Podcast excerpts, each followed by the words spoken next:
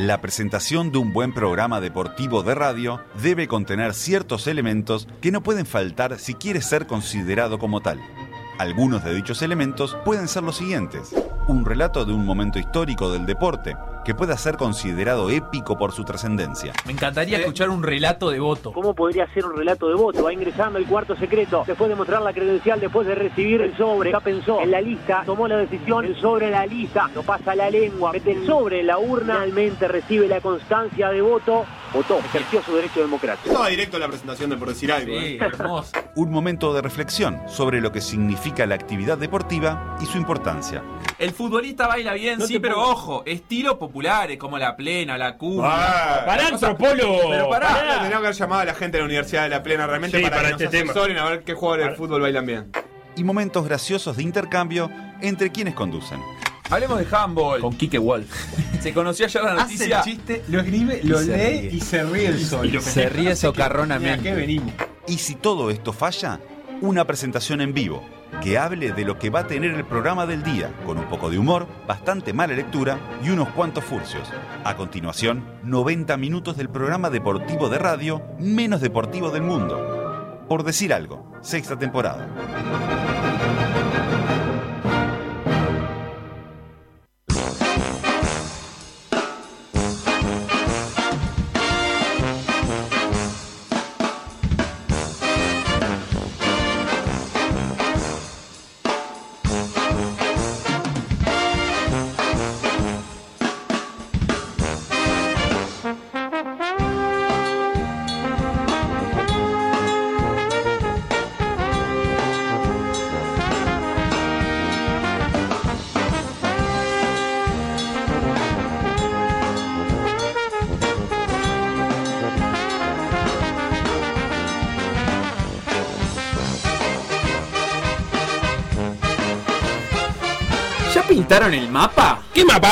El de Uruguay, Feli, ¿no viste que cuando hay elecciones departamentales como hubo el domingo, todos pintan el mapa? Los diarios, la televisión, los tuiteros, hasta por la radio te pintan un mapa según qué partido ganó en cada departamento. Es un ejercicio precioso para los niños de primero de escuela ayer, lunes. Yo además tengo otros mapas para pintar. A ver, Qué poético.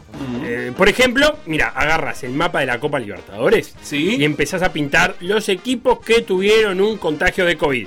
Ojo, que no pintemos a Peñarol hoy, ¿eh? Me gusta, no para pintar a Peñarol. o agarrás, o agarrás el mapa de Armenia y de Azerbaiyán y pintás la zona del conflicto de Nagorno-Karabaj mientras escuchamos avión. Claro, está precioso este juego, se aprende de geografía, de política, es precioso. Claro, y además agarrás, por ejemplo, el mapa de Estados Unidos Sí. y podés pintar los estados que tienen un equipo en las finales de la NBA. Perfecto, yo pintaría la ciudad que tiene un equipo campeón de esta temporada de la NHL ¿Qué es eso? ¿De qué estás hablando? de hockey sobre hielo. Fuera de tema. Tengo otro, tengo, tema. tengo, tengo, tengo, tengo, tengo, tengo otro. En el mapa de Austria, ¿Sí? que usted sabe, yo conozco muy bien. Sí, pues viviste ahí. Podés pintar el lago Attersee. A ver. Donde hay dos uruguayos eh, navegando en el campeonato europeo de, escucha, 49ers. Opa. Y fueron segundos en una regata, Bueno, che. se me gastaron todos los lápices de colores de la cartuchera, Ah, qué la- Bueno, entonces, ¿sabes qué? Guardate un poquito de rojo infierno Ah. para pintar esta edición que ya empieza. La 666. 666. Para- voy de nuevo, ¿me haces eh, sonido de, No, dia- no de diablo, de infierno, de algo? La edición 666 de Por Decir Algo. Un programa enviado por el diablo. Por decir algo, en vivo, hasta las 15, en M24.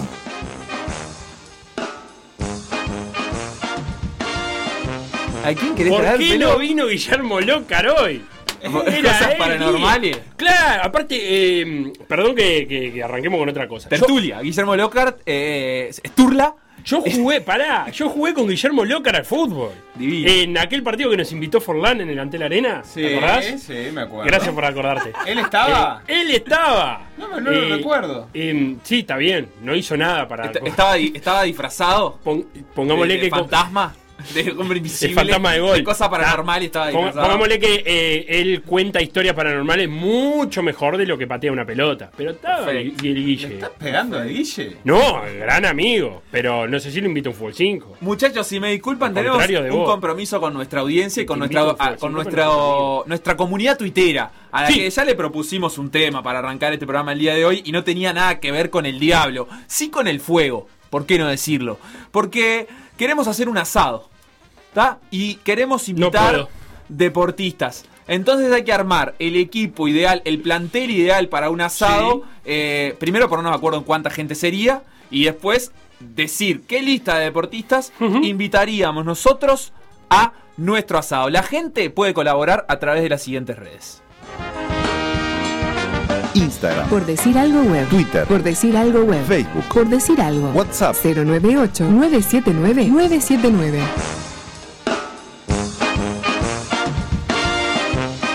Bienvenidos muchachos a este programa de Por Decir Algo de Marte con esta consigna eh, que debe ser fruto del tiempo lindo, del calorcito, del sol.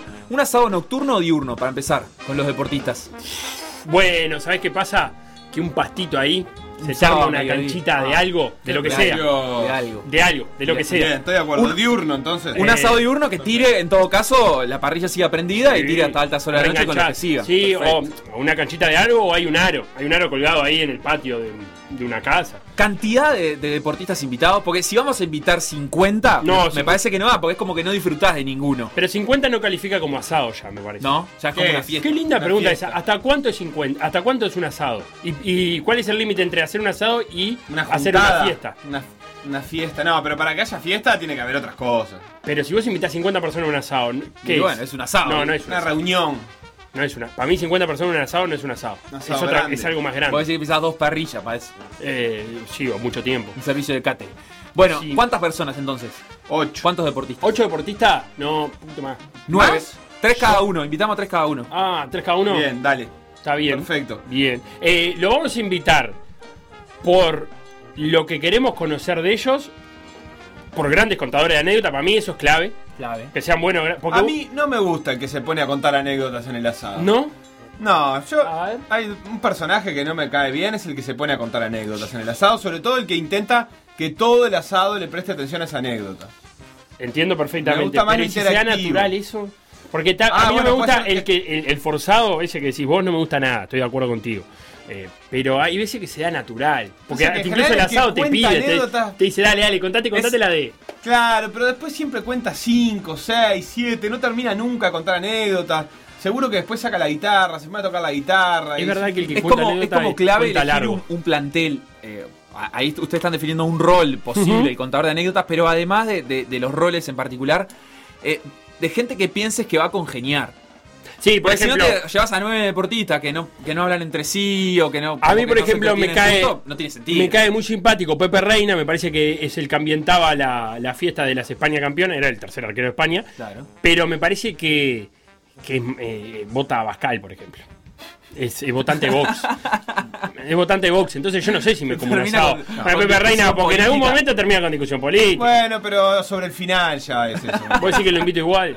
Porque No, no sé si te cae bien, A ver, invitalo. si vota el PP, lo invito, no hay, no hay problema. Pero ya más a la derecha el PP ya me da cosas. Yo voy a invitar al Kun Agüero, me Sí. parece imprescindible porque quiero. Y tiene que venir con Ibai. Y, y bueno, no es Ibai no es deportista.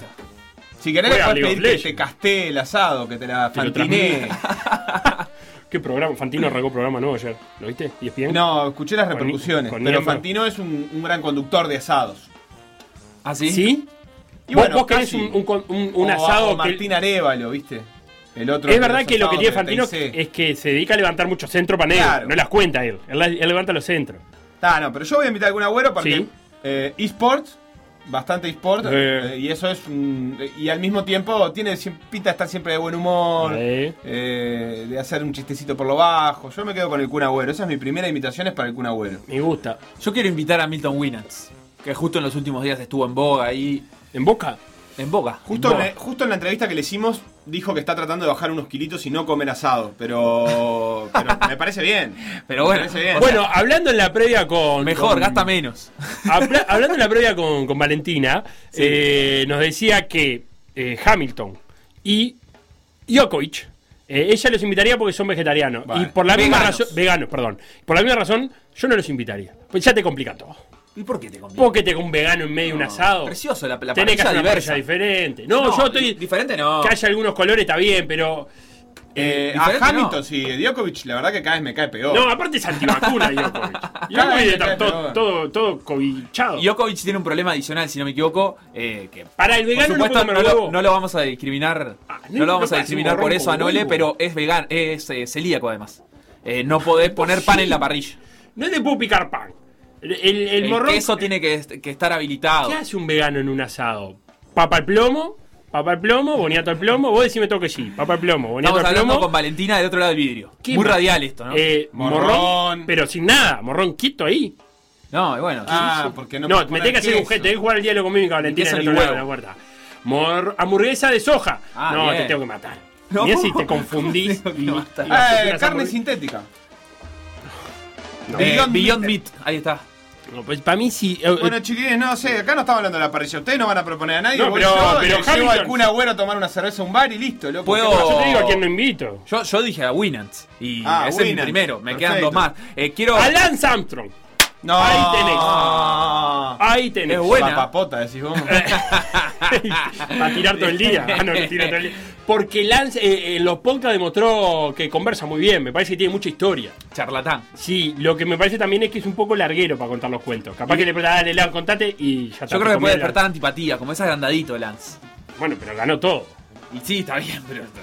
Pará, vamos a darle un lugar, un, un bonus, aunque todavía no nos gastamos, a Santi Mele. Que es Perfecto. amigo de la casa, y Perfecto. que es buena onda, tiene anécdotas, contó anécdotas divertidas, pero cortas.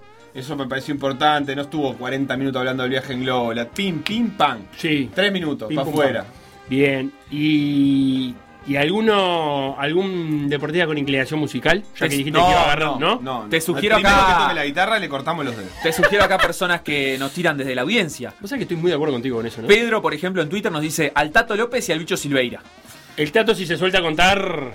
Si se suelta a contar anécdota, linda. Y el bicho también. Bicho, El bicho. la verdad es que me gusta mucho El elección. bicho, Marcelo Danubio Salayeta. Ah, me, me encantaría para abrazarlo, para, eh, no sé, compartir con él, porque lo idolatro, Marcelo porque un Danubio no me- fenómeno. no me da un pero nombre. no, no sé si me ha divertido, Marcelo. El- Al gato Gaudio. Ah, es buenísimo el gato Gaudio. El gato bueno, Gaudio. sí. Y Coria. No, Coria no, eh, Chela. Vos que querés reeditar la final, Coria. No, Coria no, a Chela quiero. A Chela, porque conducía el programa. Porque Chela me divierte mucho. Chela es divertido. Chela es divertido porque se ríe mucho de él y en general de todo. Eh, me divierte mucho. Chela me hiciste acordar que Chela me Está, divierte. pará, elijamos uno. Uno de los dos. Y sí, los dos nos vas a llevar. Gaudio capaz que se enoja aparte, si no. No. Yo no como, dice, te dice. No, no, no, no, no están peleados, creo. No, no, ah, no. No, no. te no. quería y jugamos fútbol tenis.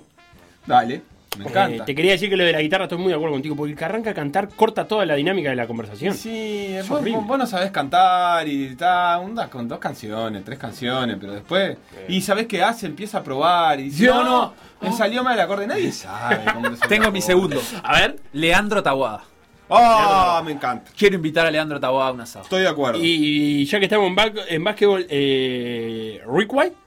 No, a. ¿A Wilkinson? A Wilkinson. Se llama Oh, Wilkinson. buena. Wilkinson, ¿eh? O le estoy tirando Sí, que es- apellido es mal. uruguayísimo. Howard Wilkerson. Wilkerson. Ah, Wilkerson. Wilkinson era el que, el pateaba los lo penales en. Inglaterra en rugby. Por Twitter le vas a escribir. Ese se suma, hace un. The Real Big H21. No, la preparación del mate ayer fue maravillosa. Hacemos Eh, TikTok. entonces tenemos Milton, Milton. el Kun Agüero, Wilkerson, Taguada, ¿Sí? el Gato Gaudio, Está, ahí hay cinco. Santi Mele 6. Seis. Yo ya creo que me gasté todos, no sé.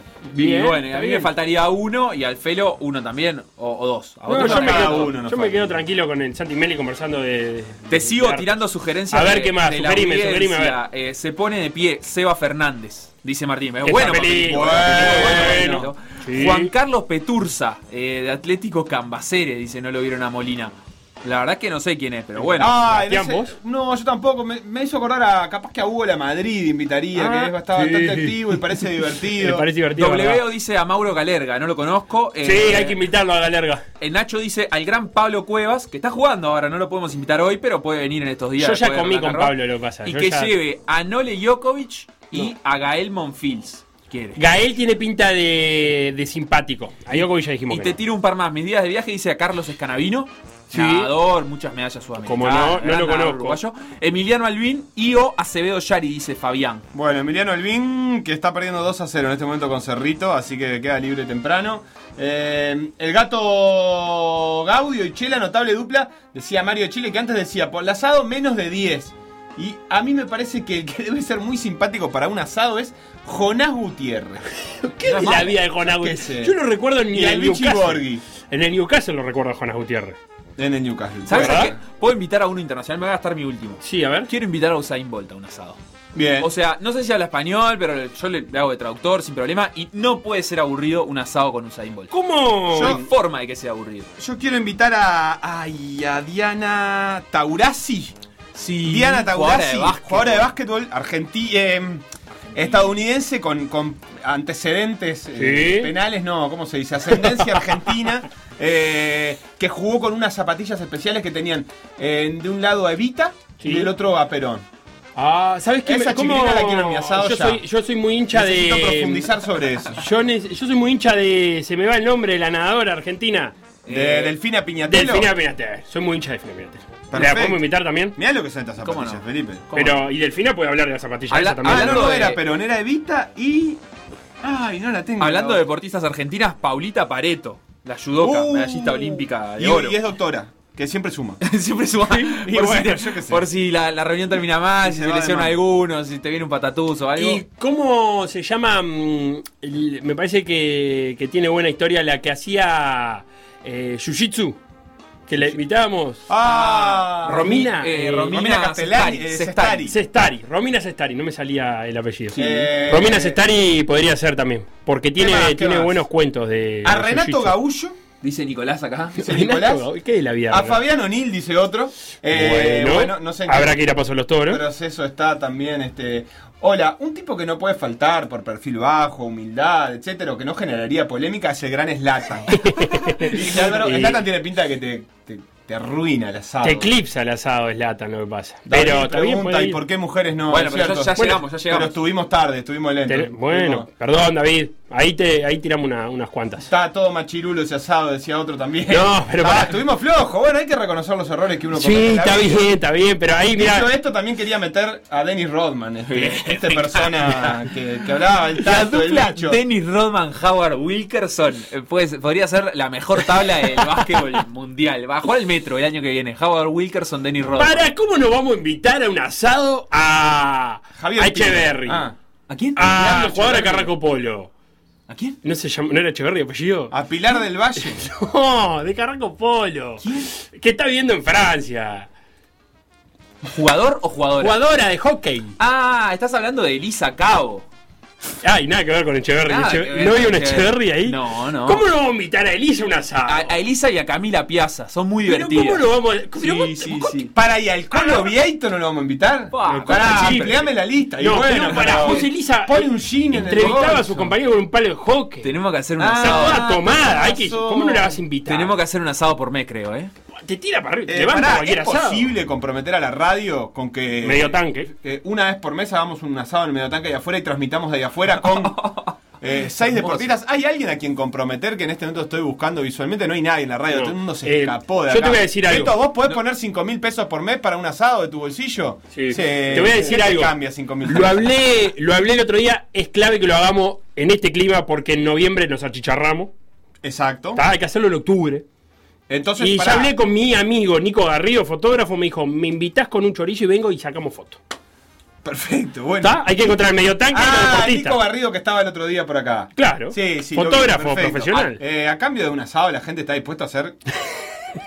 la verdad es que casi cualquier cosa. Bueno, anda escribiendo que estamos Acá, terminando pará, con mail. Pero necesitamos seis. de- vamos a necesitar cerrar esto en seis deportistas uruguayos que quieran venir. Y que estén acá porque Elisa no está acá. Andrés nos sugiere al Pepe Urrusmendi. ¿Lo tenés al Pepe Urrusmendi? Ex jugador de fútbol. Sí, como ¿eh? panelistas de capos.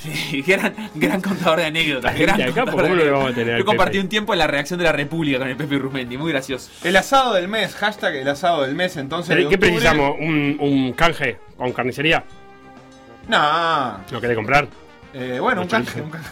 ¿Quieres comprar No vos? sé. La carnicería de Gran Marcelo, mi amigo. Marcelo. Listo. Ah, podría andar, podría andar. podría Eh, andar. medio tanque, azotea deportistas y nosotros. Con mucho menos de eso, en Argentina están haciendo un, un programa que, que rompe rating. Tenemos a- anotados eh, por, por WhatsApp ya. Esto, ¿Que quieren esto venir? termina de- y sí, hay gente que está para militarlo. Hay gente que Militar- sigue diciendo. asado. Gente que quiere invitar a Diego Franco. Gente que.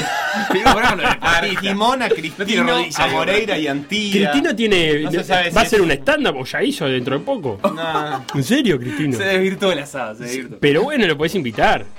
Bueno, vamos armando entonces. Por decir algo. Por decir algo. Conducción. Conducción. Felipe Fernández, Sebastián Moreira y Facundo Castro. Producción y edición Conrado Hornos.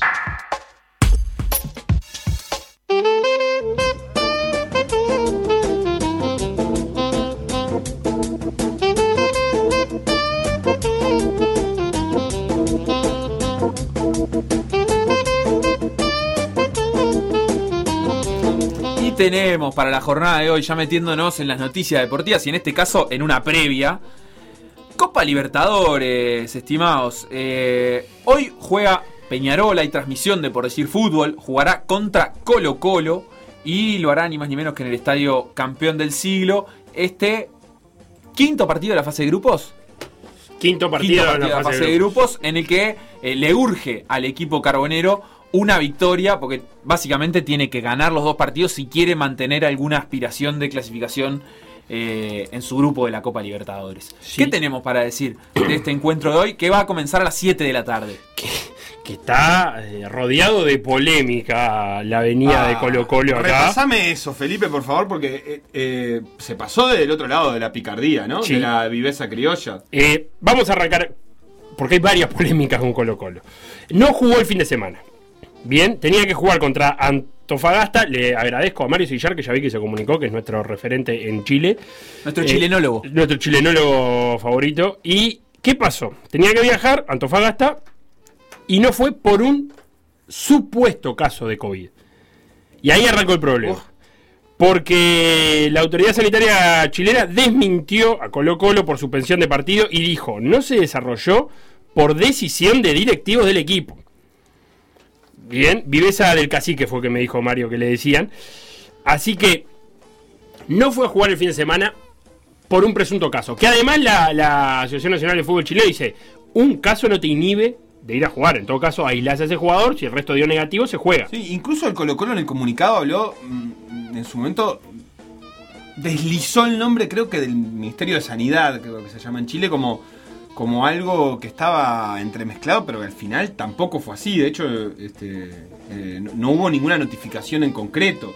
Este, termina siendo una decisión unilateral de un Colo Colo que, claro, se, quería llegar descansado a este partido, pero además no tiene margen en el torneo como para decir, bueno, lo juego igual y lo juego con los suplentes. Está penúltimo en, zona de, de repechaje, eh, con nueve puntos. Entonces, no es que puede decir, bueno, ah, hasta el fin de semana juego eh, así nomás. Igual baja uno, baja uno solo en Chile. Baja uno solo y el otro juega el repechaje. Igual ese uno solo. Pero baja por promedio, ¿eh? Baja por. No, no, no, no. Baja por. eh, Hay, hay promedios en Chile, ¿eh? ¿Estás 100% seguro? Eh, Mario en estos momentos va a estar escribiéndonos Bueno, ya y nos dirá, pero yo lo tengo como que va a jugar. En este momento estaría jugando eliminatoria de repechaje, digamos. Sí, No entiende. menos comprometido está eh, Colo Colo en el grupo C, donde tienen en este momento mejores chances que Peñarol, pero está tercero por saldo de goles detrás de Jorge Wilstermann. El grupo C tiene Atlético Paranaense con 9 puntos, a Wilstermann con 6.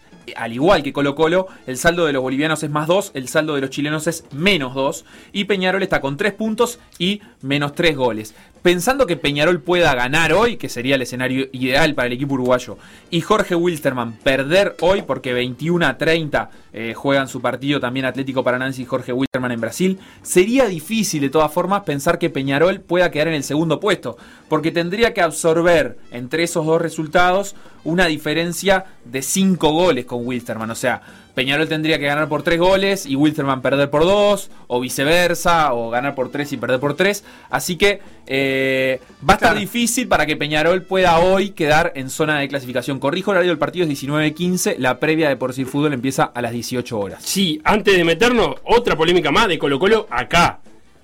Recibió visitas en su hotel Ajá. del Grillo Vizcaizacú, entre otros, no fue el único que pasó a visitar al plantel de Colo Colo.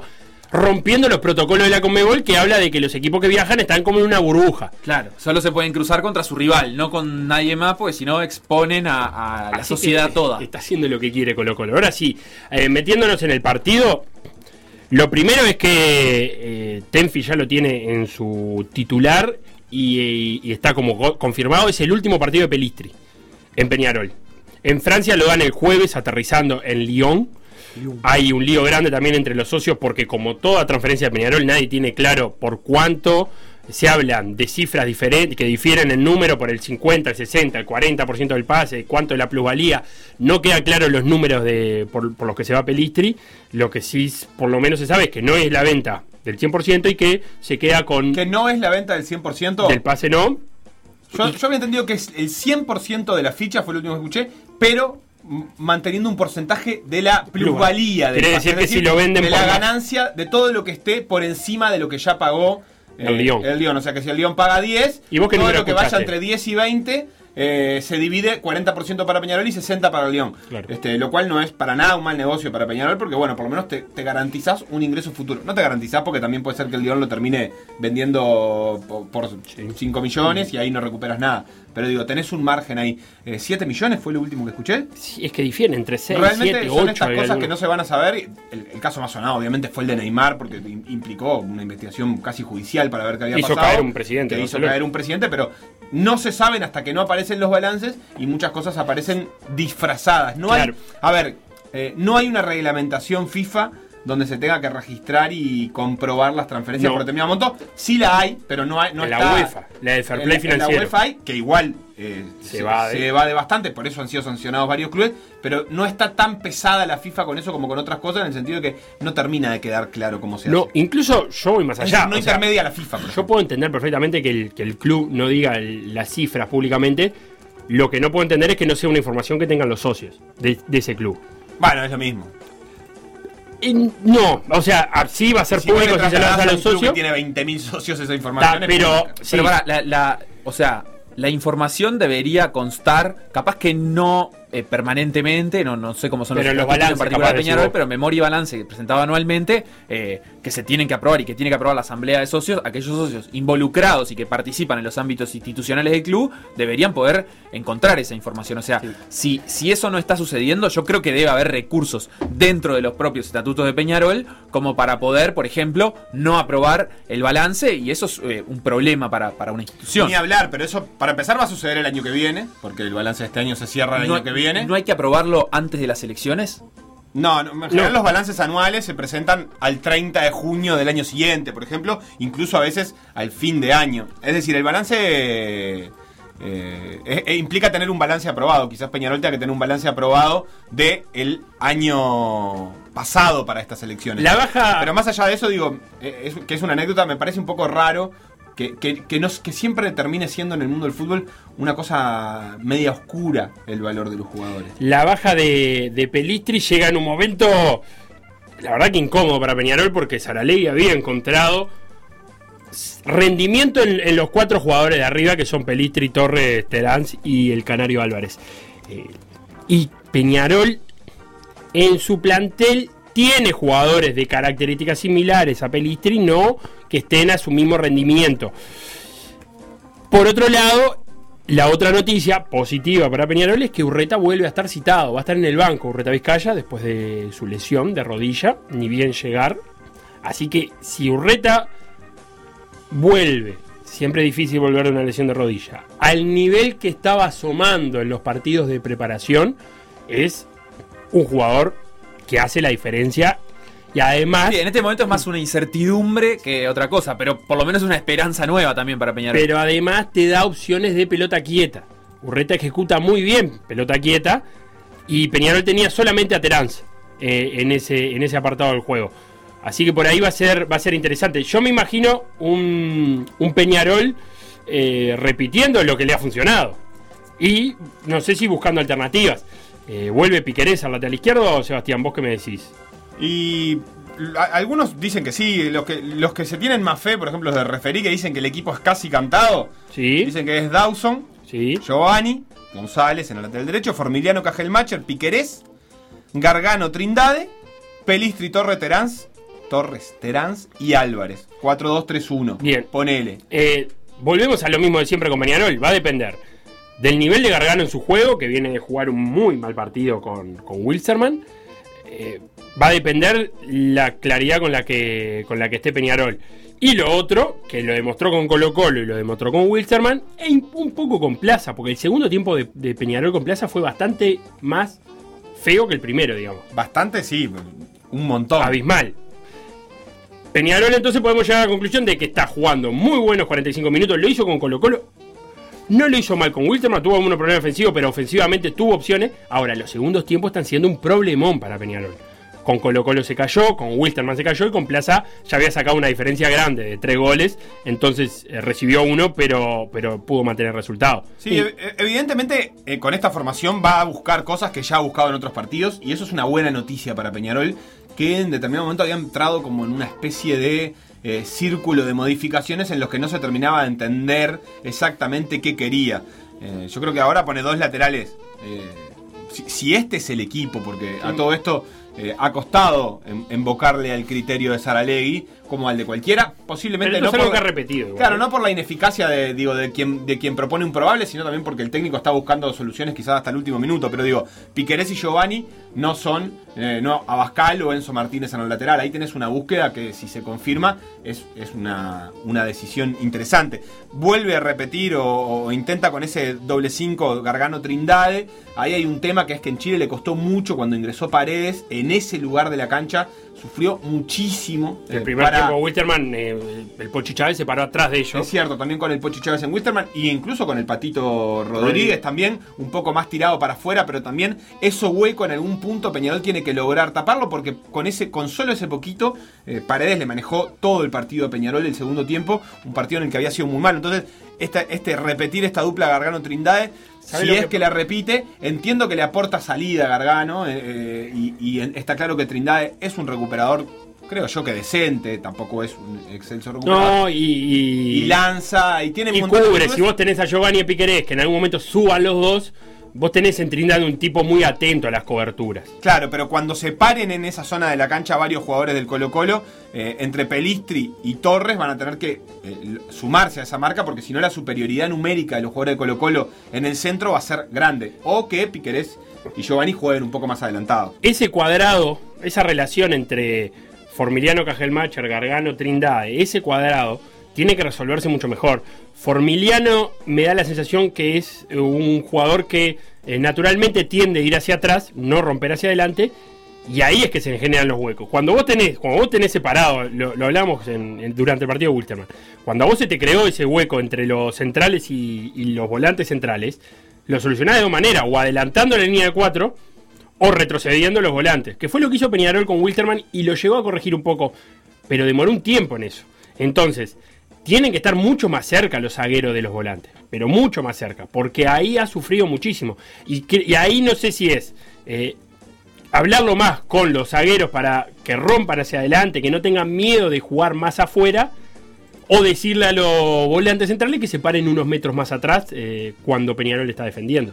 Veremos cómo lo resuelve. Lo otro interesante, presten la atención a los movimientos de Facundo Torres, que ya lo hizo con Wilstermann, y es Peñarol vuelca el juego a la banda derecha y Torres eh, no es de los volantes que llega a cerrar el segundo palo, sino que va al carril central a tratar de intervenir.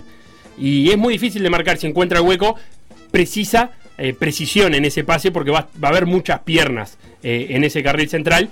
pero si logran conectar con, con Torres que va de- de izquierda a derecha, ahí puede generar un, un problema Peñarol. Yo decía Paredes y Guzmán Montgomery me aclaraba acá que era Valencia quien quería decir yo que fue El que entró con el la segundo 10. En el probable que maneja el Mercurio de Chile está Valencia de arranque. Habla de una línea de cuatro con Campos, Fuentes, Insaurralde y De la Fuente. ¿Mm? Pinto en el arco, para que no te ofendas, Felipe. Gracias. Eh, Suazo, Valencia, Carmona en la mitad de la cancha.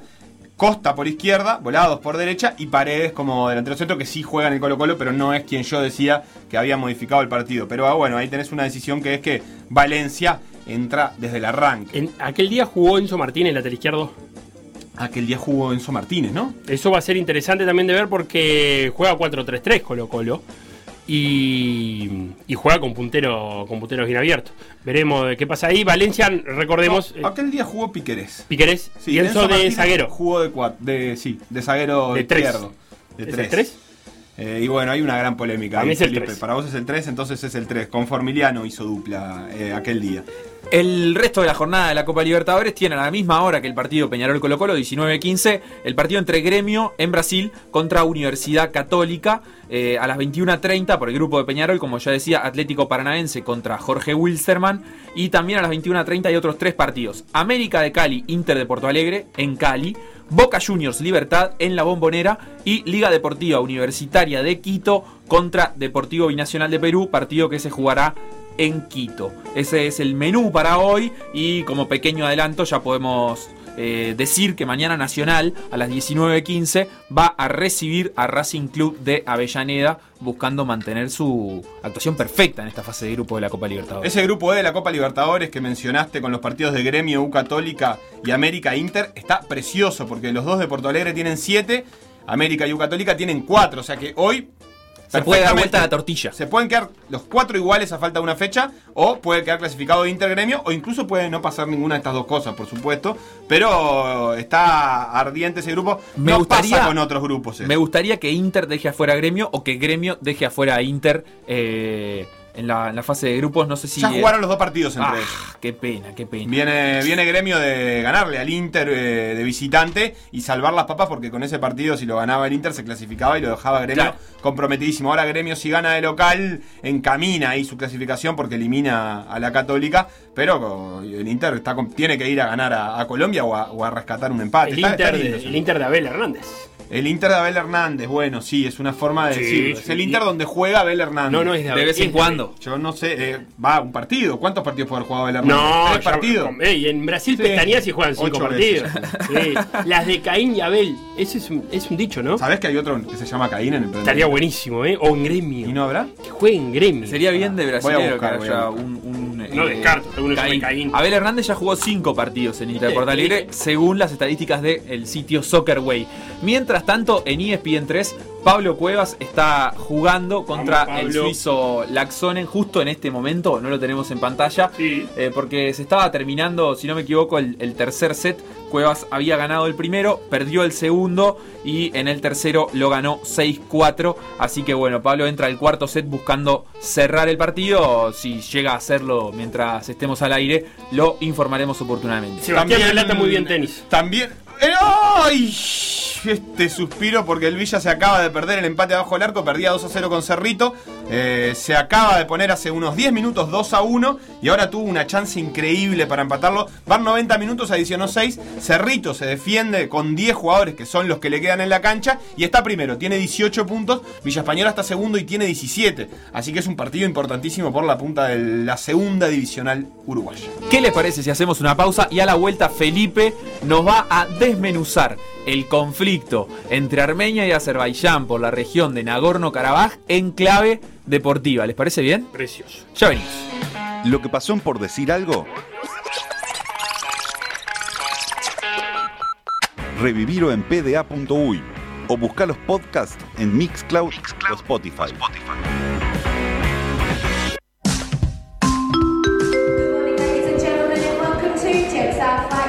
Modo avión.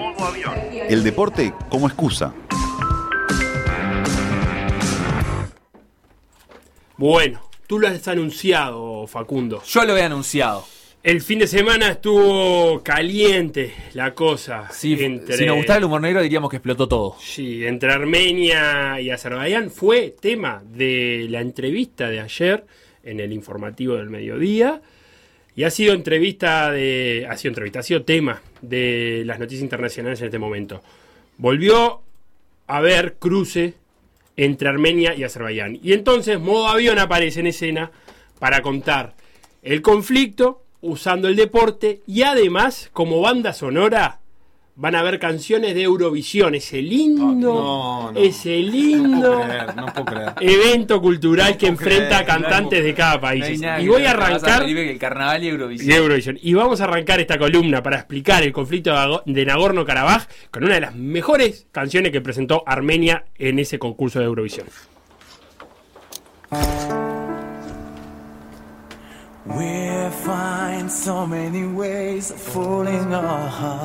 Pero está cantando en inglés. ¿Qué pasa? ¿El armenio no puede cantar en inglés? trying to hide Defendeme la cultura nacional, papá. Pero estamos. Estamos en un concurso internacional. Claro, pero te presentás como país. Genial. Imagínate que vas a un uruguayo y canta en francés. Pero es para que te entiendan. Antes no. Hubo un momento. eh, Pongan Felipe, subtítulo. Tuve que estudiar Eurovisión. Sí, aviso. gracias. Un momento que estaba prohibido cantar en un idioma que no fuera el tuyo. Bien. Pero ahora es otro mundo. Aparte te voy a decir algo. Me gusta que empiece por ahí. Another World. Porque tenemos un conflicto. Yes. Pero también tenemos el armado del relato de ese conflicto. Y ahí es clave que vos vendas tu visión del conflicto, Eurovisión. del conflicto, en un idioma que te puedan entender todos. Y en un. Acá, eh, en realidad, la canción Genealogy habla de. mm, Don't Give Up.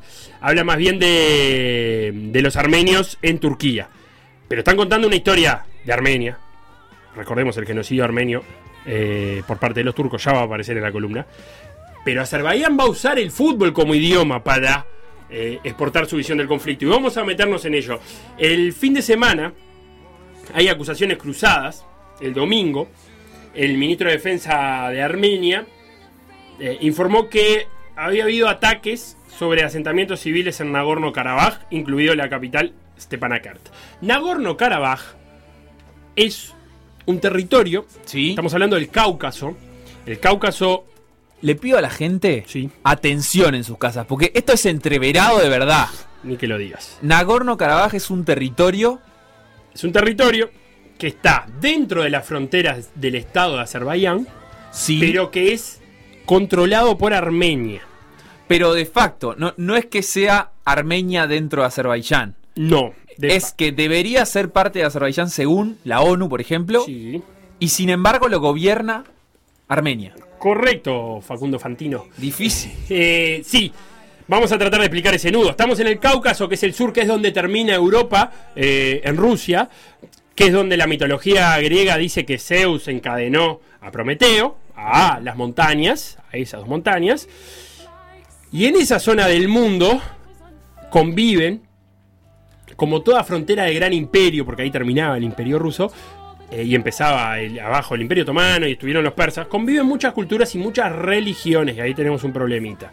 Eh, vamos a hablar de, de un conflicto que eh, podemos establecer como uno de sus puntos más calientes, la caída de la URSS, aunque las raíces de ese conflicto es un poco más tarde, pero Armenia era parte del imperio otomano, Turquía, ¿bien? Desde el siglo XVI. Y Azerbaiyán era parte del imperio persa, Irán. Clásico. Armenia Cerces. eh, 300. Correcto. Armenia, cristianos ortodoxos. Azerbaiyán, pueblo de origen turco, musulmán, chiita. Bien, a diferencia de los turcos, que son musulmanes, sunitas. Pero al igual que los iraníes, que son musulmanes, chiitas. Y en Irán veremos como hay una parte que está alineada con los intereses azeríes y hay otra parte que no quiere saber nada con Azerbaiyán. Los primeros años del siglo XIX el imperio ruso gana una guerra contra Persia y luego otra contra los otomanos y Azerbaiyán más la mitad de Armenia pasan a ser rusas. Y en los primeros años de- del siglo XX los rusos sufrían por mantener el orden de las provincias fronterizas y armenios y azeríes se enfrentaban bastante seguido. En 1918, luego de la Primera Guerra Mundial, eh, con la caída del Imperio Ruso, Sí, luego la Revolución Rusa también. ¿no? Correcto. Ese es, el, el punto de inflexión. Georgia, Armenia y Azerbaiyán forman un único país, que se llamó la República Democrática Transcaucasia. Duró tres meses, porque se llevaba muy mal entre ellos, era imposible. Porque además era un nombre muy malo. Sí, Felipe. un nombre, un que se llame República Democrática. que Transcaucasia no puede durar más de tres meses. ¿Qué hicieron Porque los Si no, después cobra seguro de paro, todo. No, no puede ser. Vino Stalin, Stalin, que también es el padre del conflicto en Crimea, y decretó que Nagorno-Karabaj quedara incluida dentro de la República Sovieta- Soviética de Azerbaiyán. Nagorno-Karabaj era una provincia donde había mayoría de armenios, no mucha, pero era mayoría armenia. Stalin decretó eso y en 1988, cuando cae la URSS, la población armenia de Nagorno-Karabaj votó para unirse a la República de Armenia, no seguir siendo parte de Azerbaiyán. Y ahí está el nudo, porque estalló la guerra, que la ganó Armenia esa guerra, pero la comunidad internacional decretó que las fronteras debían ser la de las viejas repúblicas soviéticas. Eso es lo que dice la comunidad internacional, la ONU. Que quede como, dijo, como lo dejó Stalin. Pero hay gente en Nagorno-Karabaj que dice, no, no, nosotros votamos y queremos ser parte de Armenia. De Bien. hecho, Nagorno-Karabaj tiene, es una república autoproclamada, no reconocida por nadie, y que eh, mantiene eh, lazos, quien suministra, quien mantiene el día a día de Nagorno-Karabaj es Armenia. De hecho, en los ataques que vamos a hablar que pasaron este fin de semana, los puntos, más, los puntos claves son las carreteras que unen Nagorno-Karabaj con Armenia. Eh, hubo otra guerra de principio de los, de los 90, donde los armenios tomaron Agdam, que, que es así. Agdam es una ciudad dentro de Nagorno-Karabaj, de mayoría azerí, pero que es una, una base militar azerí, por eso era importante. Y es una ciudad donde además en el pasado se había organizado matanzas de, civiles ar- armenios. Y de Agdam, ¿por qué contamos esto? Es el equipo del Fútbol Club Karabaj. Un equipo que quizás suene porque ha clasificado a fase de grupo de la Champions. Es cierto, hace no tanto, ¿no? Hace no tanto, quizás 3-4 años o menos, que incluso enfrentó al Atlético de Madrid, lo puso en el mapa para, para los españoles. Claro, fue aquel partido que... Era el mayor traslado. se claro, el mayor traslado de la historia de la Champions. Ahora Entre que- Madrid y Bakú había como 10.000 kilómetros, no me acuerdo cuánto, no afinemos los números, pero el mayor traslado de un equipo a otro era entre el Atlético de Madrid y el Karabakh, que juega de local en Bakú, que es la capital de Azerbaiyán. 5.800 kilómetros por ruta, lo que pasa que estamos muy mal... ta, tenemos la- las- las distancias de Sudamérica donde capaz que no, no suena a tanto 5.000 kilómetros. En la guerra, ah, eh, luego de la guerra, perdón, el Karabakh se convirtió en un club exiliado, este equipo azerí, eh, imposibilitado jugar por Agam, que es una ciudad fantasma. Eh, y en 1993, con la guerra todavía activa, el Karabakh sale campeón de la Liga de Azerbaiyán. Y en ese 93 tuvo que elegir un entrenador nuevo porque el entrenador que estaba en funciones había fallecido eh, en su coche a causa de una mina, o sea, eh, población civil que, que fallecía en un conflicto, como pasa siempre. Y el Karabakh había cruzado por adelante una chiquilina y se enamoró. en el auto. Volvió a ganar la liga en el 97 y en el 2001 el Karabakh coqueteó con la banca rota, pero, y acá nos vamos a poner políticos, apareció Acersun, que es un holding alimentario dominado por la familia Gozal, cuyo hijo, el hijo de, papá Gozal, es el presidente del Karabakh, Tahir Gozal, que está vinculado con el presidente de Azerbaiyán, que es Ilyam Aliyev. Eh, y en Azerbaiyán no son mucho de respetar democracia. Eh, Ilyam Aliyev es el hijo de quien fue el primer presidente de Azerbaiyán. Eh, papá Aliyev era uno de los capos de la KGB en la zona, dio un golpe de Estado en el 93, él mismo se puso de presidente y se murió en el 2003. ¿Y qué hizo? Dejó al hijo cuidando al país. Eh, y por si quedaba alguna duda del uso del fútbol como campaña de imagen, eh, luego de la clasificación a fase de grupo este, de Champions que hablábamos recién, eh, el ministro del Exterior azerí en aquel entonces declaró el Karabakh no solo representa a Azerbaiyán, también representa a la esperanza de un millón de desplazados y refugiados lejos de sus casas. Armenia debería entender finalmente que el Karabakh es algo más que fútbol para la gente de Azerbaiyán.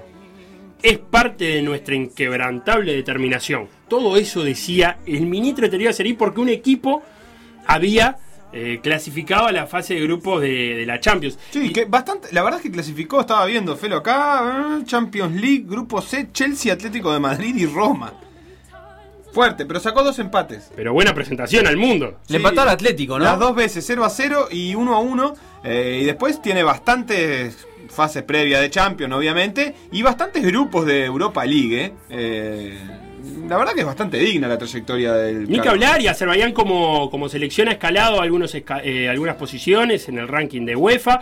Los dirige eh, Prosineki. No sé si Ah. Confirmame ese dato porque creo que lo dirige Prosineki. Eh, Armenia entendió que el conflicto también se jugaba Según eh, Sí. Wikipedia, que está muy desactualizada, no, pero te lo voy a chequear ahora más actualizado, Facundo te lo dice. Pero Está entrenando al Denis Lispor, Prosinecki. Prosinecki, bueno, pasó entonces. Prosinecki fue entrenador, eso sí lo podemos decir. Podés entrenador. decir lo que quieras, Felipe. Bueno, che. La columna es tuya. Eh, Armenia entendió entonces que también en el fútbol había que, que jugar y, y un equipo que se llama Artsakh, que es como los armenios llaman a la, a la zona de Nagorno-Karabaj, eh, que fue fundado en los 50, eh, no pudo jugar más en la zona. ¿Y por qué qué pasa? La UEFA y la FIFA establecen que como para la comunidad internacional Nagorno-Karabaj es parte de Azerbaiyán, los equipos que ahí funcionan o funcionaban deben jugar en la Liga de Azerbaiyán. Claro. Pero si vos sos un equipo armenio, no es muy buena idea andar jugando en la Liga de Azerbaiyán. Claro. Entonces esos equipos de Nagorno-Karabaj se quedaron prácticamente sin jugar. Hay una liga en Nagorno-Karabaj, pero es muy chiquita. Una liga local, digamos. Exactamente. Hubo un intento en Armenia de fundar un equipo que llevara el nombre eh, de, de la zona de Artsakh. Eh, llegó a primera división, lo había comprado un, un ju- un jugador, un, un multimillonario armenio de- que vive en República Checa. Ascendió a primera, pero en primera lo vendió y el nuevo dueño le cambió el nombre a Noah, Noé. Eh, y para que vean cómo se llevan estos dos países, es uno de los duelos vetados por la UEFA. ¿Cómo Ar- es eso? Armenia y Azerbaiyán no pueden jugar, no pueden quedar emparejados, ni en fase eliminatoria de Europa League, ni en de Europa League, de Eurocopa, ni en fase eliminatoria de Mundial. No pueden jugar. ¿Y si eso sucede? Bueno, esta es- la UEFA tiene algunos otros partidos prohibidos. Rusia y Ucrania no pueden jugar. España y Gibraltar no pueden jugar. eh, Serbia y Albania, después del último incidente, ya no pueden jugar. A El- menos que obviamente se crucen por, por los caminos de. Tampoco.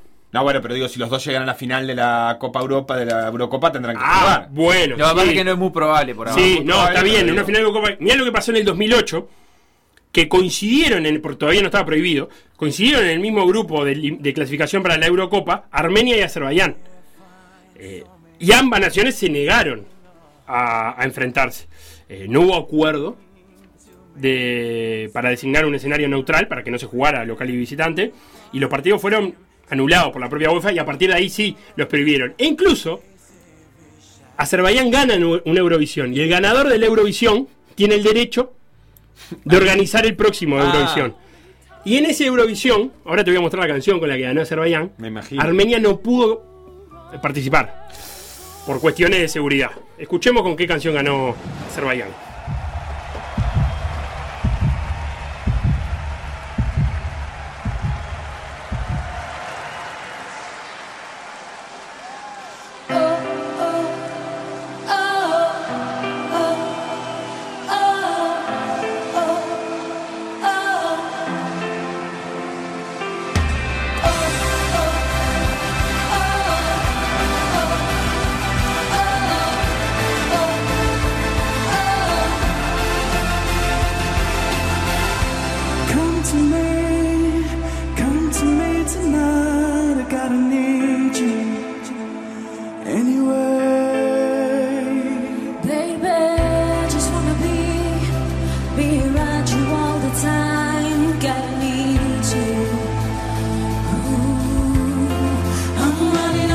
Escuchamos Running Scare de Eli y Nicky, eh, la canción con la que ganaron los azeríes el Lo eh, que- Eurovisión de Düsseldorf. Lo que habrán sido las que perdieron, ¿eh? Te recomiendo, Feli, Sí. porque te veo entreverado con el tema, eh, que entres al Twitter de PDA, arroba por decir algo web. Eh, tuiteamos un precioso mapa, lo tuiteó Valentina Forteza a cargo hoy de la producción. eh, donde, bueno, está el mapa y cómo Nagorno-Karabaj, este territorio, es como una isla dentro de Azerbaiyán. Correcto, bien hablado, porque Así hay... que, nada, si alguien quiere esa descripción por gráfica, por decir algo web. Te decía, el domingo Sí, de mañana el ministro de Defensa armenio denunció que hubo un ataque a asentamientos civiles en Nagorno-Karabaj, incluido en este, este Panakert, que es la capital. Funcionarios dijeron, funcionarios perdón, dijeron que en el ataque murieron una mujer y un menor. Eh, las autoridades separatistas de Nagorno-Karabaj informaron que 16 de sus soldados murieron y al menos 100 heridos. A partir de ahí Armenia comunicó que derribó dos helicópteros y tres drones. Acá es, eh, yo te bajé dos y ahí salieron los azeríes y no, pero yo te maté a, tantos. Eh, guerra de, relato.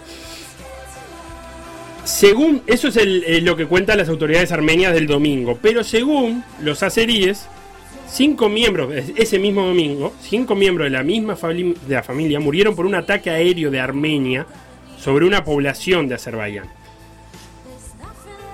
Ahí salió el, el ministro de Defensa azerí a decir que habían dado muerte a 550 armenios. Escaló rápido. y así se están dando desde el domingo hasta hoy. Eh, y, y expliquemos los actores que están detrás de Claro, porque acá, a ver, si vos me decís Armenia y Azerbaiyán, yo automáticamente pienso que en esa zona otros países eh, que suelen estar involucrados en conflictos tienen intereses y tienen algo para decir. Ni que hablar que Rusia, que ya lo mencionaste varias veces, pero me imagino que también Turquía, por ejemplo. Rusia, como todo, está en los dos lados del mostrador. Porque, si bien es un aliado histórico de Armenia, le vende armamento a Azerbaiyán sin ningún problema. Negocios son negocios. Azerbaiyán, por otro lado, denuncia de que llegan camiones a Armenia con chapa rusa y no se sabe qué trae. Y el ruso le dice, ¿yo por qué te tengo que contar a vos lo que le vendo a los armenios? El primero en reaccionar, Erdogan, que no se pierde una, presidente turco, salió a respaldar a Azerbaiyán. Y sí. Eh, Rusia salió a pedir un alto al fuego enseguida, que cesen las hostilidades. Eh, y el otro actor en la vuelta es Irán, que tiene una, una gran comu- comunidad de etnia azerí en el norte de- de Irán, pero que mantiene buenas relaciones con Rusia. Y el caso de Irán es precioso porque eh, el equipo de la provincia de Azerbaiyán de Irán ¿tá? Irán tiene una provincia que se llama Azerbaiyán. Ajá, bien. Que limita con Azerbaiyán, obviamente. Bien, claro. Allá al norte de Irán. El equipo ahí es el Tractor Sasi. Tractor Sasi. Sí. En su cuenta de Twitter, esto lo, lo posteaba Nahuel Danzón, síganlo si les interesan estos temas, un crack. Alter Fútbol. Sí, Alter Fútbol. El Tractor Sasi publicó algo así como una frase que es, es difícil ser turco porque te estás peleando contra el mundo, pero más difícil es no ser turco porque peleas contra los turcos. Eso es la cuenta, una cuenta del Tractor Sasi. Eh, al Tractor Sasi fue a donde fue a parar Shoahei, el único jugador iraní en jugar tres mundiales, aquel que en un partido con su equipo griego jugó contra el Maccabi Tel Aviv. Irán tiene prohibido enfrentar a.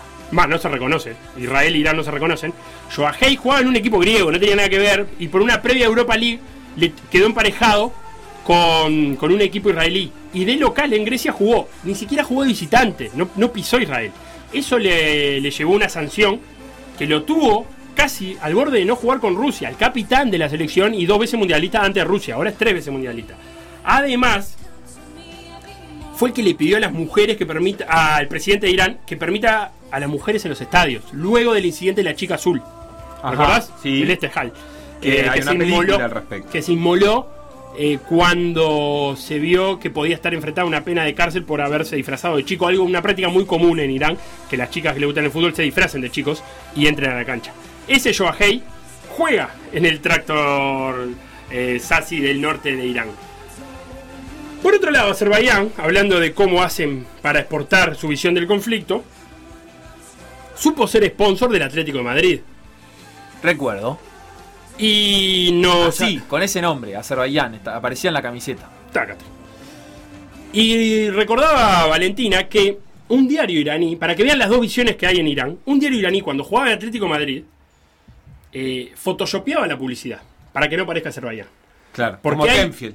Claro, porque hay todo un sector de la población iraní que no quiere saber nada con ser un país multiétnico. Irán persa, punto. No hay otros pueblos. O que sean en menor estado. Eh, eso para vean las dos visiones de, que conviven dentro de Irán. Por otro lado, eh, Azerbaiyán quiso también eh, ser auspiciante de San Lorenzo en el 2014. San Lorenzo rechazó esa propuesta. Eh, Matías Lamens, el entonces presidente de San Lorenzo, eh, actual ministro de Deporte de la Nación, eh, recibió por ese gesto un reconocimiento de la colectividad armenia por defender los derechos humanos. También Azerbaiyán lo intentó con Peñarol, previo a las elecciones que había ese año de Peñarol, y los candidatos a presidente de Peñarol se negaron todos porque una de las cláusulas, según eh, decía Nuno de Legente Peñarol, una de las cláusulas que exigía eh, Azerbaiyán para hacer una pauta publicitaria millonaria era que no hubiera armenios en la directiva del club. Claro. Peñarol eso lo consideró discriminatorio, más allá de que tiene incluso algunos dirigentes de origen armenio, pero aunque no lo tuviera, en ese momento lo consideró discriminatorio y dijo de Y, ninguna y- y manera. recuerdo, bueno, Kyoseyan como entrenador y Gebgiosian como jugador en los últimos años armenios en Peñarol, ¿no? De Correcto. armenio. Sí, Eh, sí. No, no sé si, si se me escapa alguno más. Que, que se han incluso eh, citado a jugar con la selección armenia. Eh, y déjame contarte las historias de otro jugador armenio, pero a ritmo ¿Qué? de canción que armenia. estaba pensando. Pensá mientras No, escuchas. estabas pensando cuál será la proporcionalidad de la, de la, la migración armenia en Uruguay respecto a otros lados. Y este es un destino favorito porque hay mucha presencia. Sí, hay.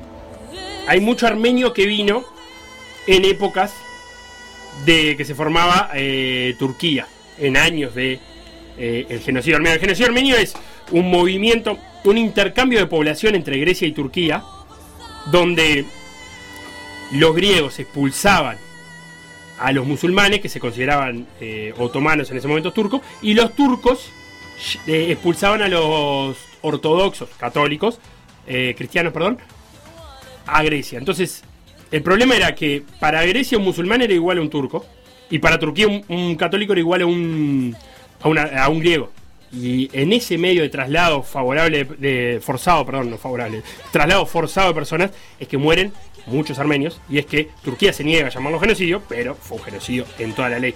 Incluso en, en modo avión hemos hablado de algunos equipos fundados por esa población, porque vayamos un, un paso más atrás. Estambul era Constantinopla, y eran griegos. Entonces había un montón de gente griega viviendo en Estambul hacía miles de años. Y cuando vinieron los turcos los echaron y una de las reacciones de, lo- de los griegos en esa expulsión es fundar equipos en Grecia que recuerden a Constantinopla, lleven el nombre de Constantinopla en su escudo eh, en su, y en el nombre del equipo, ¿no? Como Es la un cadena, desbarajuste. Un desbarajuste. Te iba a contar el caso de otro jugador armenio, quizás el más famoso de todo, que es Mikitarian. Sí. Jugó en el Manchester United, jugó en el Borussia Dortmund, actualmente en la Roma. Es quizás el jugador armenio que jugó por Armenia más famoso, porque repasando, la diáspora armenia es muy generosa. Eh, Yorkaev, Yuri Yorkaev, el campeón del mundo con Francia en el 98, es de origen armenio. Jugó por Francia. ¿De origen a qué te referís? Padre y madre armenia. Eh, él nació en Francia. Mikitarian, que mm, jugaba en, en la historia que vamos a contar, jugaba en ese momento en el Arsenal, cuando llega a la final de la Europa League, hace la del año pasado, 2019. ¿Viste cómo es la, eh, la Champions y, y la Europa League? Se decide la sede de la final al principio de todo. Ya Claro. sabes que la final va a ser en un lugar. En el 2019 eligieron que la final sea en Bakú, capital de Azerbaiyán. Es cierto. Y llega a la final el Arsenal, que tenía a Mikitarian, armenio él, en sus filas. En la previa se especuló si podía jugar o no. La UEFA sale a decir que eh, trabajó junto al Arsenal, eh, junto a las autoridades de, Azerbaiyán, que le, pro- le- le prometieron eh, garantías. Azerbaiyán le entregó un, un plan detallado de seguridad. Todo eso había que hacer. Azerbaiyán aseguraba que a Mikitarian no le iba a pasar nada, pero terminó siendo decisión del jugador no forzar y no ir a Azerbaiyán. Ya lo había hecho antes, eh, me parece que un Borussia Dortmund Karabakh, eh, que tampoco había ido a, jugar a Bakú. Pero esos son los niveles de relación que se están llevando. Incluso el fútbol, que muchas veces logra saltearse asuntos diplomáticos, en este caso no pudo.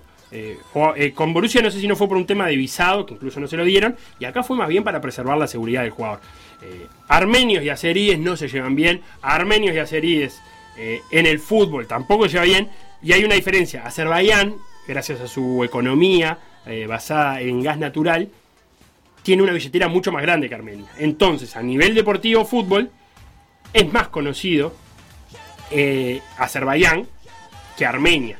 Porque la selección armenia es menos poderosa que la azerí, porque los equipos armenios a duras penas llegan a entrar en la fase de grupo Europa League, que no le prestamos mucha atención, vamos a hacerlo cierto, pero a duras penas tampoco es algo que sea muy regular. Y eh, el Karabakh, eh, ap- impulsado, apalancado por el gobierno azerí, ha logrado meterse eh, en, el fútbol europeo de, primer nivel y con eso pone en el mapa. Una de las cosas que dice en Armenia es, no me gusta ni siquiera que lleve el nombre de Karabakh eh, un equipo de Azerbaiyán. Y Azerbaiyán dice, nosotros, Karabakh, el, el- derecho internacional dice que es nuestro y entonces por eso vamos a reclamar. Claro, este, estaba pensando que en el fútbol por ahí no es, no tan usual, pero se cruzan todo el tiempo en otros deportes o, se evitan cruzar. Vos has contado muchos casos de deportistas este, en- en- entre estos países que has nombrado, eh, yo qué sé, en artes marciales, por ejemplo, que esquivan eh, o, se retiran directamente de torneos porque ni siquiera por ir a ese territorio, sino porque compartir un espacio es legitimar la presencia de ese otro. Entonces, eh, abandonan torneos de, no sé, de judo. En alguna oportunidad no hablamos con competir. Mika Pramian, judoka uruguayo de origen armenio, eh, por una competencia, un Open, si no me equivoco, en Bakú, eh, al que había asistido. Él asistió, pero de hecho no- nos contó en aquel momento de, de sentir miedo, ¿no? Y, y de que estando ahí no, no, no frecuentó más lugares que el, el recinto de Del competencia y el hotel, claro. Sí, completamente. Aparte, eh, luchas mar- me, me suena que, que son buenos en lucha greco-romana, los dos, Armenia Sí. y Azerbaiyán. Como herencia rusa. Eh, sí, yo creo que la zona del Herencia Cáucaso. soviética. Sí, la, la- la zona del Cáucaso, Armenia, Azerbaiyán, Georgia, Georgia que tiene sus propios problemas, ¿no? Con Osetia, que, que parte Rusia, parte no. Eh, así que estamos en una zona conflictiva del mundo que, que no escapa el fútbol a ese conflicto y que ha escalado y que se encuentra en estos momentos en, en un punto caliente de la relación entre Armenia y Azerbaiyán. ¿Ves inevitable asociar esto con la columna de la pasada semana de Juan Manuel Montoro hablando de los Balcanes? En cuanto a eh, cómo la conformación de los mapas en, esta zona del mundo o en estas zonas del mundo eh, es muy reciente. Entonces también la conformación de, las nacionalidades, por ejemplo en Latinoamérica, que, que se dio en el siglo XIX, ya está totalmente saldada. Entonces puede haber conflictos políticos entre los países, pero no hay una cuestión, digamos, de co- conflictiva en cuanto a identidades nacionales. Sin embargo, estos países que hasta fines de los 80 integraron la, la, la URSS, eh, después cuando se deshizo ese, ese tratado, ese acuerdo que los mantenía juntos, obviamente empezaron a tallar eh, todo este tipo de, problemas que tienen que ver con la religión, con lo identitario, con lo étnico, y, que bueno, y que son recientes en el tiempo, entonces tampoco están ni mucho menos saldados. Claro, y en este, en este caso conviven dos cosas. Por un lado, la nación armenia y el Estado armenio. La nación armenia es de tiempos de- del fondo de los tiempos que están ahí, que incluso existió una gran Armenia, eh, supo estar en, en- supo ser un estado muy grande, estamos hablando de la época de las cruzadas, por ahí. Entonces, la nación armenia viene hace muchísimo tiempo. La- el sentimiento de nación azerí es más difícil porque eran pueblos de la zona de la montaña que se diferenciaban los armenios por la religión, pero yo creo que eh, antes de armar el estado de Azerbaiyán, capaz que te decían que eran turcos eh, y no, no azeríes. Y ahí sí hubo que capaz que formar eh, el sentimiento de nación eh, azerí, como me imagino que debe haber pasado en todos los están, Kirguistán, Kazajistán, eh, Turkmenistán, Turkmenistán, muy bien. Eh, muy bien, Sebastián, ¿eh? Afganistán. Jauregui Berry. Este Te tengo acá eh, dos medallas, eh, medallero de Olímpico. Armenia en los Juegos Olímpicos, dos medallas de oro, ¿En qué? seis de plata, seis de bronce, de ellas las dos de oro en lucha, tres de plata en lucha, tres de bronce en lucha y Azerbaiyán, cuatro de oro en lucha, siete de plata y once de bronce, así que ahí se han cruzado más de una vez estos pueblos. Es lucha la cosa ahí.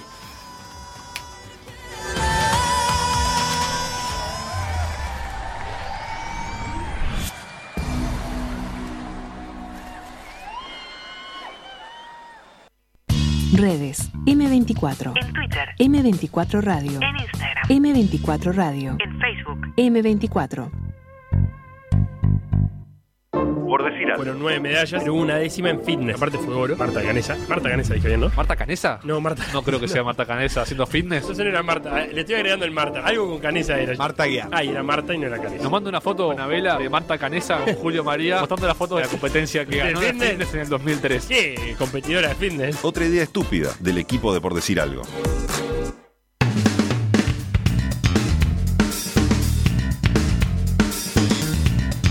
Noticias. Noticias. Me gusta que las competencias retomen su curso y empecemos a tener uruguayos por el mundo haciendo deporte de vuelta. Y hoy tengo para contarles sobre dos pibes bien jovencitos. Estamos hablando de Hernán Pierre, de 19 años, y Fernando Diz, de 20 años. Claro. Ellos dos navegan en la clase 49er a bordo de un velero al que han denominado Martita. Bien, tal, le pusieron Martita al barco. Y ahora están en Austria compitiendo en el campeonato europeo. Es en el lago Atter. Ah, pregúntame si estuve ahí cuando vivía en Austria. ¿Estuviste ahí cuando vivías en Austria? Pará, déjame acordar. Eh, vos sabés que no me acuerdo mucho. Creo, creo que sí. Hay mucho lago en Austria, Ajá. ¿viste? Está el, el Atterse, Sí. el Vorterse, el Schwarze. Es precioso, ¿eh? Paradisíaco. Frío. ¿Pero te metes frío. al agua? Sí, pero es agua descongelada de los glaciares. Ah. Ah, frío. Si se caen del barco. ¡Ah! ¡Ah! Frío. Volviendo a Pero se la, mojan, seguro, ¿eh? a la dupla uruguaya. En la primera regata terminaron en el puesto 26. Bien. En la segunda en el puesto 22. Pero en la tercera la rompieron y terminaron segundos. Hoy fue el primer día de competencia y quedan varios más. Durante los próximos dos días van a correr seis regatas más por la fase clasificatoria. Luego habrá ocho regatas correspondientes a la fase final, divididos en flota de oro y flota de plata. Sí. Obviamente el primer objetivo es quedar entre los de arriba, si es posible. Por ahora estamos 37 de 55. ¿Con Ah. descarte ya? ¿Descartamos la No, 26? no, todavía no. Ah. Para agregar, somos el único barco de todo el continente americano que compite en este campeonato. así que la patria sí. grande detrás de los De gurises. Canadá, esto. Tierra del Fuego. En NACRA 17 también hay actividad en este europeo. Y si bien no hay uruguayos, me Sí. quiero tomar un párrafo para remarcar que luego de tres regatas, el segundo lugar lo ocupan los argentinos, mis compatriotas, Santiago Lange y Cecilia Carranza. Bien. Ellos son los campeones olímpicos vigentes. Pero el dato es que Lange tiene a esta altura 59 años y un cáncer de pulmón superado antes de ser campeón olímpico. Así que una historia de superación muy linda. Para la Reader Digest. ¿Cómo era? Reader's Digest. Noticia, noticia.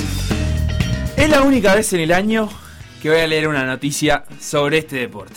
¿Estás seguro? Pero también quiero hacerles saber que estoy informando sobre este tema porque me toca el corazón, mi equipo, mi cuadro del barrio, mi barra, mis colores, mi muchacho. Los más grandes since 1992 se consagraron campeones. Eso me tiene loco de la vida. Así que me trajo, me saco el traje, ahora sí, me saco el traje de periodista objetivo y me visto de azul y blanco. No, no estoy hablando ni de la Liga Montevideo ni de ningún torneo amateur, estoy hablando de la NHL, la National Hockey League, la liga de hockey sobre hielo de Estados Unidos y, Canadá. hago fuerza, pero es inmirable. Tampa Bay Lightning, el equipo del que soy hincha, porque me gustan mucho los equipos de Tampa Bay, derrotó en las finales a los Dallas Stars. Sí, sí, un equipo de Florida juega hockey sobre hielo y salieron campeones. Pregúntame si lo vi. ¿Lo viste, Facundo? No, obvio que no. La verdad es que me olvidé por completo del partido. Pero el viernes No lo sí lo no. había visto, ¿eh? Y ganamos en alargue 5 a 4. Esta vez liquidamos la serie con un 2 a 0 a favor. Nos llevamos el título por 4 partidos a 2. Para delirio de toda la barriada del Rayito, que es el logo del equipo. Ya habíamos ganado el título en 2004 y habíamos perdido las finales en 2015. Ahora se nos dio, levantamos la segunda Stanley Cup. Que se parece bastante a la ensaladera de la Copa Davidson. No, en realidad la verdad es que no, no tiene nada que ver. Pero estamos muy Te contentos, somos campeones. Y ya lo ves, eso, y no. ya lo ves, somos Tampa. campeones. otra Por vez. Dios. I left alone. My mind was blank. I needed time to think to get the memories from my mind. What did I see? Can I believe what I saw that night was real and not just fantasy? Just what I saw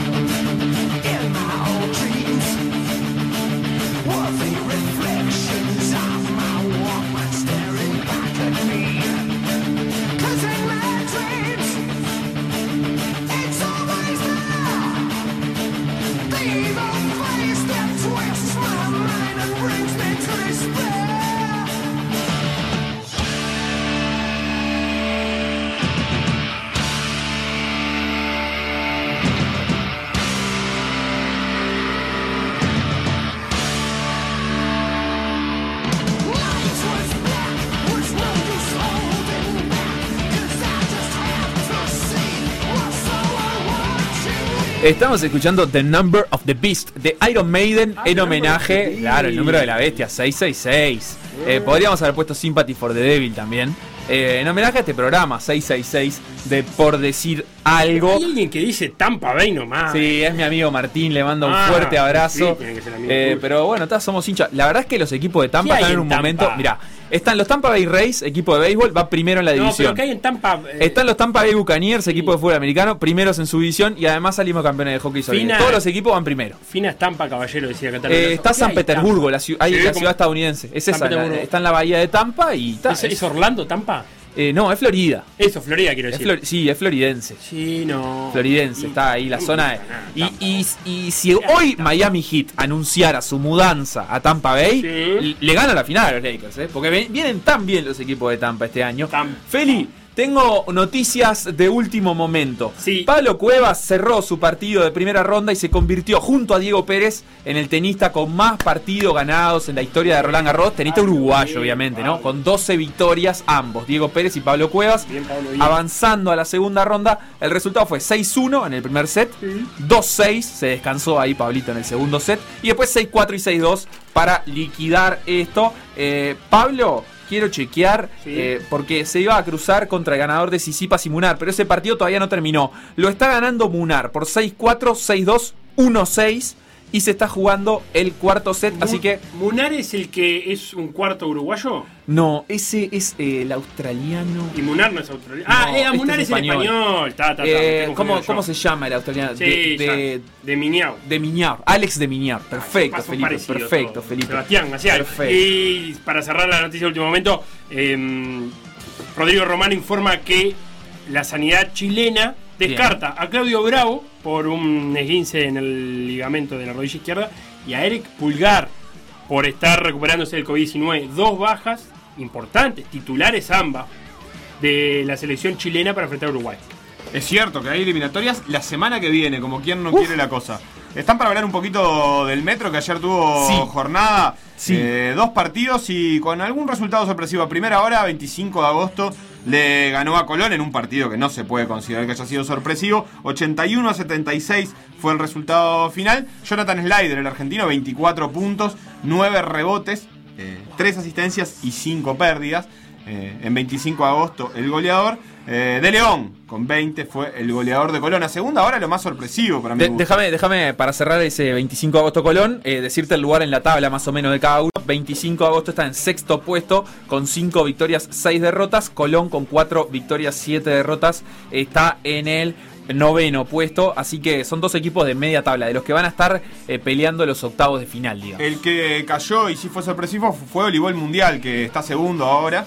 Eh, estaba con chances de acercarse más a Grupán, que es el líder, y perdió con Sayago, que no es uno de los equipos candidatos, que con esta victoria se entreveró también en la mitad de tabla, eh, en un partido recontra cerrado, sobre todo el primer tiempo, Sayago le tiró una defensa eh, de toda la cancha y no lo dejó tocar la pelota Tintorelli, se fue 34 a 19 el primer tiempo, pero además al inicio del, del tercer cuarto le metió otro parcial de 6-0 y le llegó, llegó a ir 40 a 19. Un score insólitamente bajo. Después de eso, Olivol empezó a remontar un poco para llegar al 74-64 a favor de Sayago.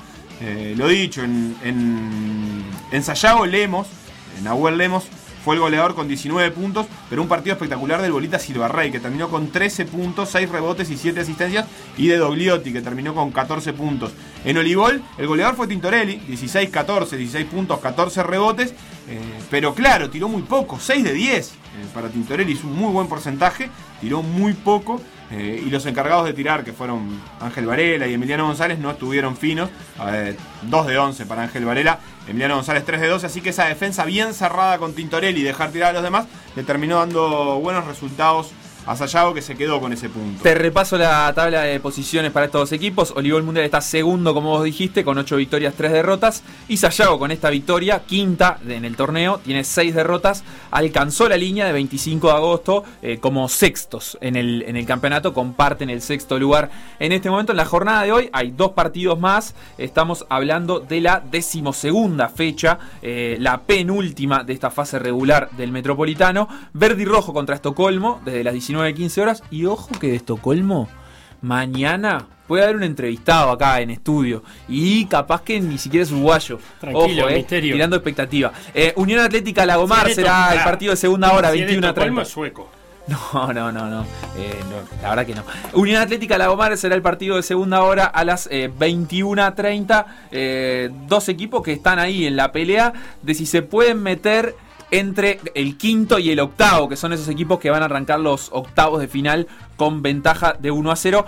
Mañana miércoles se va a cerrar esta decimosegunda fecha con Tabarela Reborges a primera hora y Danubio Urupán a segunda para jueves, viernes y sábado quedará la última fecha de la fase regular del metro. Así que eh, se nos acaba este torneo metropolitano su fase regular. Después viene la, la parte decisiva. Lo que se está resolviendo, digamos, en estas últimas jornadas es qué equipo queda ya sin competencia. Solo un equipo va a quedar sin competencia, el decimotercero clasificado. Y sin descenso. En este momento eh, la lucha es clara, es entre Danubio y Verde y Rojo. O sea, el que le vaya mejor en, en estas jornadas finales eh, tendrá, tendrá su, su posibilidad de meterse. Danubio en la última tiene fecha libre, así que es vi- vital el partido de mañana contra Urupa. Maravilloso, ¿algo más? Nada, más por mi parte, gracias a los que siguen escribiendo anotarse al asado, los que piden bandas de rock, los que mandan links como el del Unión Berlín que manda Oscar. Hemos hablado del Unión Berlín. Hemos hablado con gente. de- Pero podemos repasarlo en cualquier momento. Claro. Gabriel, mucha gente que escribe. Eh, siempre que hay asado de por medio aparece el público. Eso es bueno saber. Hasta aquí el PA de martes. Se quedan con todo por la misma plata. Lo que pasó por decir algo. Revivirlo en pda.uy o buscar los podcasts en Mixcloud, o Spotify.